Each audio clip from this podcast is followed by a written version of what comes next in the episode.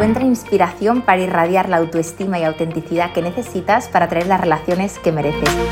Estás escuchando el podcast del programa Mía, soy Sandra y ayudo a mujeres atrapadas en relaciones que les restan a ganar en seguridad y a empoderarse para sentirse por fin dueñas de su vida.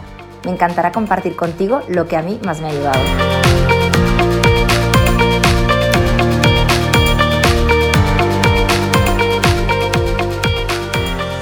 Chris había tomado la decisión de bajar del barco y de soltar esa relación incipiente con Nacho, de manera que le había comunicado que no se sentía del todo a gusto, que sentía que iban a velocidades o a ritmos diferentes o incluso que a nivel de etapa de vida estaban en momentos distintos. Así que Chris, muy a su pesar y dadas las circunstancias, había tomado esta decisión para intentar pasar lo mejor posible este verano. Obviamente Chris pues ya era un poquito veterana en esto y había experimentado en más de una ocasión esto que te estoy contando, aquellas historias en las que poco a poco vas viendo que te vas enganchando, que cada vez esa persona te va gustando más, te va conquistando y que tú, pues de alguna manera vas viendo que esa historia es muy probable que no llegue a buen puerto. Chris en otro momento de su vida se hubiera quedado, hubiera tenido paciencia, hubiera luchado, hubiera esperado, pero sinceramente, Chris hizo la siguiente reflexión. Estoy todo el año trabajando y solamente tengo tres semanas de vacaciones. Quiero pasarlas tranquila, quiero pasarlas en paz, sin esperar nada de nadie, sin estar pendiente de esa persona. Quiero estar solamente centrada en mí. Y Chris sí que es verdad que tenía la sensación de que cuando entraba algún hombre en su vida era súper fácil y recurrente que al abrir los ojos el primer pensamiento que le viniera a la cabeza era esa persona. Y sinceramente, Chris deseaba por todos los medios que al abrir los ojos solamente se encontrara con qué? Con la nada. Con, oh, qué día más bonito, con, oh, qué café con leche me voy a tomar esta mañana para desayunar y simplemente enfocarse en ella. ¿Qué ocurría? Que muy hábilmente ella pues quiso protegerse y quiso buscar lo mejor para ella. Así que tuvo esa conversación con Nacho para finiquitar el tema. Cuando utilizó la palabra soltar, tiene diferentes matices. Fíjate, que Chris tome esta decisión y que le diga a Nacho que prefiere que cada uno vaya por su lado, ya es un indicador de querer soltar. Obviamente, Chris está tomando una decisión con todas las consecuencias. Y te voy a decir más. Chris estaba en un momento de su vida en que no estaba haciendo nada como una estrategia. Realmente ella sentía dentro de ella misma que merecía estar serena, merecía encontrar a alguien que estuviera en su mismo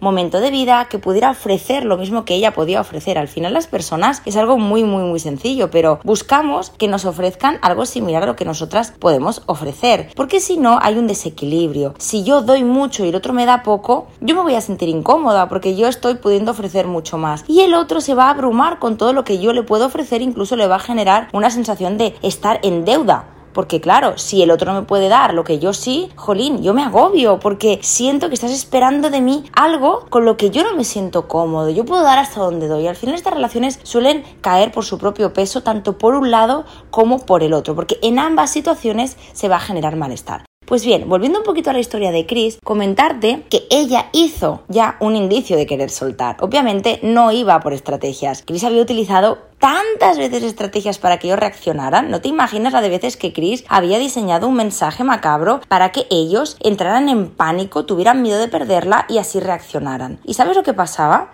Que con algunos hombres de su vida, más allá de lo que ella esperaba, más allá de que ellos reaccionaran, recularan y se dieran cuenta de que la estaban perdiendo, Chris lo que conseguía era mucho peor que todo eso. Conseguía denigrarse delante de ellos. ¿Por qué? Porque ese mensaje de arrepentimiento no llegaba, ese caballero que rescata a la princesa no llegaba y entonces ella empezaba a dudar de, ostras, ¿realmente he hecho bien en cortar por lo sano? A lo mejor me he pasado, a lo mejor he sido demasiado exagerada, voy a preguntarle a esta amiga, a esta otra, a esta otra. Entonces, claro, depende de lo que le decía su entorno, acababa concluyendo con que había sido demasiado drástica y al cabo de unos días y al ver que la otra persona no reaccionaba, ella misma era la que volvía a escribir a esa persona para decirle, oye, tal vez fui demasiado drástica, tal vez me pasé, me gustaría que lo habláramos con más calma. Y a partir de ahí, la crónica era la de una muerte anunciada, y te lo digo así de claro y cristalino, porque al final no hay nada más nocivo que la decisión que tú tomes tú misma no te la creas. Por tanto, aquí sí que voy a aprovechar para añadirte una cuña, y es que cuando tú tomas una decisión, a pesar de que con dudas, porque obviamente nunca tenemos al 100% de veracidad la decisión que tomamos, pero sí que es cierto que tienes que tener cierta seguridad, lo has tenido que vivir en tus carnes, lo has tenido que sentir, y a partir de ahí tú haces un sopesar, ¿no? Y dices, ostras, es que me compensa más intentar soltar esto que seguir embarcada en esta historia con la expectativa de lo que va a ocurrir. Por tanto, sí que es cierto que cuando tomes una decisión, cuando tú le digas a esa persona, oye, yo me bajo del barco,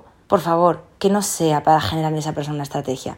Pero claro, te tengo que dar una mala noticia. Y es que aunque no sea por estrategia, como el caso de Chris en la actualidad, porque cuando Chris le dice a Nacho, oye, yo me bajo del barco, realmente Chris sí que lo sentía, no quería seguir ahí. O no quería seguir con ese Nacho, quería seguir con un Nacho idealizado, que era un Nacho pues con mucho más empaque, con mucha más madurez, con mucha más decisión, una persona más estable, más lineal, más entregada, pero claro, ese no era el Nacho de verdad, era el Nacho imaginario que Chris estaba loca por tener. Así que bien, ahí te quiero dar una mala noticia porque sí que es cierto que aunque hayas soltado las técnicas macabras de adolescente, de voy a hacer esta estrategia a ver si reacciona, a ver si cuando me pierde él se da cuenta, fíjate, mira, de entrada te quiero decir algo y es que cuando una persona te elige desde el miedo, yo ya me deshincho como un globo, oye, de verdad. ¿Por qué no una persona te puede elegir desde el amor? No desde el mierda, mierda, mierda. Chris se está yendo, a Chris la estoy perdiendo, Chris se lo está pasando súper bien con otras personas, hay riesgo de que este verano conozca a alguna otra persona que le cuadre más y la voy a perder para siempre.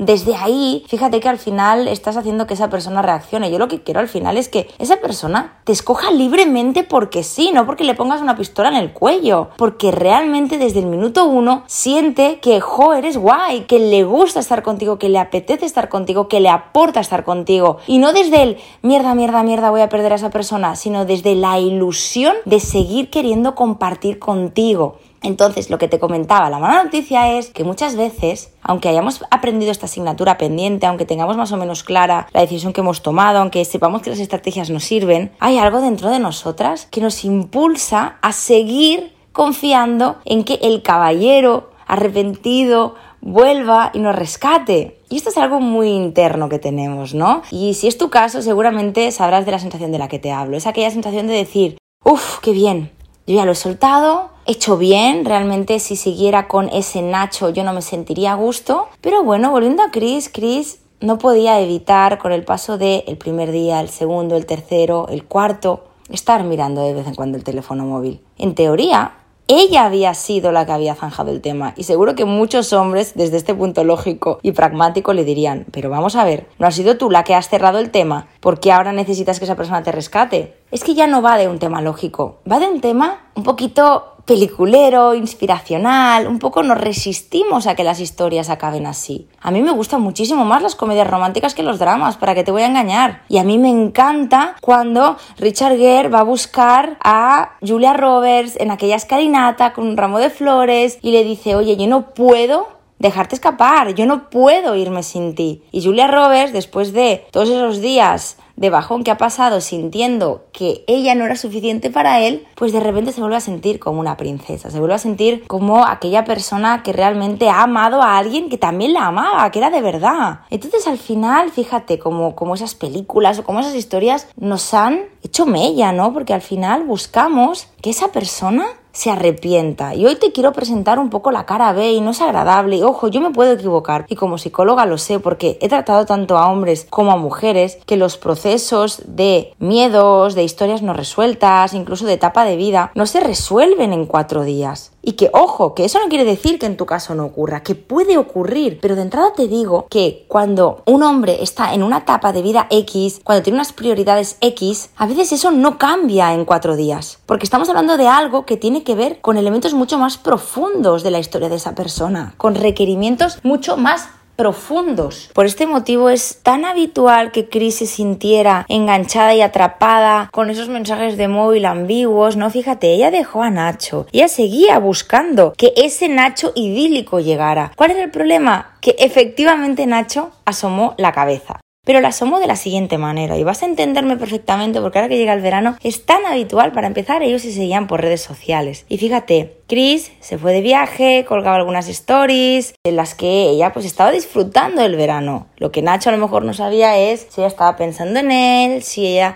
estaba esperando a ese caballero que la rescatara. Pero bueno, en definitiva, lo que ocurría es que Nacho tenía acercamientos un poco peculiares. Eran acercamientos tipo qué bien vives, qué bien te veo, vamos a contestar esta historia poniéndole un emoticono con unos ojos en forma de corazón. Ahora de repente le voy a pasar yo una foto con una situación similar la que yo he colgado, luego de repente le voy a preguntar que qué tal está de una manera muy sutil, ¿no? Entonces, bueno, Nacho iba haciendo de las suyas, iba asomando la cabeza, como yo digo, ¿no? Pues imagínate, enviar una foto, contestar una story, dar like a alguna publicación de Chris, preguntar un hola, ¿cómo estás? Eh, qué bien te veo, eh, cómo va todo por allí. Entonces, claro, Chris, en el día en que Nacho le contactaba, se quedaba súper turbia. Súper turbia, ¿por qué? Porque volvía a encontrarse con aquel Nacho que no está preparado para encarar aquella historia. Y hoy te quiero seguir hablando muy claro, y es que al final, cuando tenemos claro hacia dónde vamos, la claridad en el mensaje también lo representa. Y con esto quiero decirte algo. Imagínate que yo echo de menos a alguien. Tengo ganas de ver a esa persona, pero aún así me siento contradicha porque realmente no sé si le puedo ofrecer lo que esa persona está esperando. Sí que es verdad que es un acto de responsabilidad que yo seguramente si no lo tengo claro no me ponga en contacto con esa persona. Porque si yo no sé si le puedo ofrecer lo que en su día no le puedo ofrecer, pues igual no me hace sentir del todo cómoda el hecho de yo ponerme en contacto y decir, hola, ¿qué tal? ¿Cómo estás? Bla, bla, bla, bla. Pero de alguna manera, fíjate que cuando una persona quiere algo y esa persona tiene la seguridad y la madurez necesaria, te dice, hola Chris, ¿cómo estás? Estos días te estoy echando de menos y la verdad me da mucha pena haber acabado así. Me gustaría mucho que lo pudiéramos hablar con calma. Para mí la manera en la que acabamos fue demasiado dura, demasiado drástica quizás y a mí no me hace sentir cómodo. Si Chris escuchara este mensaje, yo creo que vamos, mm, se desmaya. ¿Por qué? Porque ese sería el Nacho que ella está esperando. Ese Nacho que le dice claramente, te echo de menos, me sabe mal lo que ha pasado, realmente necesito cerrar esto con una conversación. Pero el Nacho que se está presentando delante de Chris es un Nacho que asomo la cabeza, ahora enseño una fotito, ahora contesto una historia, ahora pongo un like, ¿no? Fíjate cuánto cuesta de tu esfuerzo físico y emocional poner un like. Porque es que, fíjate, es, coges el dedo índice y haces clic, clic, ya está. O contestar una story. Realmente es como, bueno, estoy, pero no hay una intencionalidad. Y perdona, pero cuando tú lo dejas con alguien y esa persona te contesta una story, realmente, muy normal tampoco puede que sea. Porque cuando tú lo dejas con alguien sabes que hay un clima emocional más tenso, que conviene quizás una distancia. Entonces muchas veces hay personas que se escurren bajo el Ay, bueno, pero es que contestar una story, pues nada, de buen rollo. Ya, pero es que a lo mejor ahora no sabemos si toca. Entonces ahí muchas veces hay escondido una necesidad de, ostras, mm, quiero tener contacto con esa persona, quiero seguir asomando la cabeza, me acuerdo de esa persona y quiero saber cómo está Chris, qué está haciendo, etcétera, etcétera, pero no tengo ni la seguridad ni la madurez como para hacer una petición clara, porque realmente no me quiero responsabilizar. Fíjate la diferencia entre contestar una historia a lo tonto y decirle a una persona, te echo de menos y no quiero que esto acabe aquí me gustaría que al volver de vacaciones lo pudiéramos hablar, porque siento que quizás nos hemos encontrado en momentos diferentes. Sí, tiene razón, pero yo no quiero que esto acabe aquí. Puede que podamos encontrar alguna fórmula. Ese es el hombre que quiere Chris. Y ese es el hombre que probablemente no está. Y fíjate qué doloroso es aceptar todo eso. Por eso cuando Chris está recibiendo esas fotos, esos likes, esas stories un poquito así tontorronas, muy casuales, se siente peor. Porque está volviéndose a topar de morros con aquella frustración que le hizo abandonar ese intento de relación. Quiero detenerme un poquito más en el concepto de la responsabilidad. Cuando alguien no se quiere responsabilizar, por ejemplo, como en el caso de Nacho, es súper habitual que se refugie en la decisión de Chris. Bueno, es que claro, tú mm, dijiste que no querías seguir. Sí, yo te dije que no quería seguir, pero tú también tienes algo que decir aquí. Entonces, claro, aquí es importante que nos detengamos en el qué hace el otro con ese límite que yo le estoy poniendo, ¿no? Yo también quiero que tú recojas bien la reacción que ves en esa persona cuando tú le dices, oye, mira, yo me bajo del barco. Y eso no es poner la prueba, es simplemente observar qué hace el otro cuando yo le planto mi verdad y le pongo ese límite. Hay muchísimas personas que a partir de ahí incluso, incluso te diré que se sienten aliviadas. Es como, ay, bueno, mira, ya lo han decidido por mí. Así yo no me puedo equivocar. En todo caso, no me puedo arrepentir porque ha sido ella quien ha tomado esa determinación. Que también está muy bien que tú la tomes porque al final tú tienes que buscar lo que te hace sentir mejor a ti, ¿no? Pero fíjate que el otro se puede refugiar en Claro, es que ella ya lo ha decidido, yo no puedo hacer nada. Claro, es que yo respeto su decisión, si ella no está bien, yo no puedo hacer nada. Ya, ya, pero ¿tú qué haces con eso? obsérvalo, pero de verdad, sin juicio, simplemente para obtener más información de cómo es esa persona, qué hace con esos límites que le planteas, cómo reacciona y también cómo resuelve este tipo de situaciones, porque eso también te va a dar información de su momento de vida, sus intenciones, sus necesidades, si esa persona realmente lo acepta y te dice, yo respeto todo lo que tú me plantees, es que esa persona realmente no se quiere responsabilizar o no quiere tomar un papel activo ante eso que está ocurriendo. Simplemente lo está dejando en tus manos. Es como si de repente dejara la pelota en tu tejado.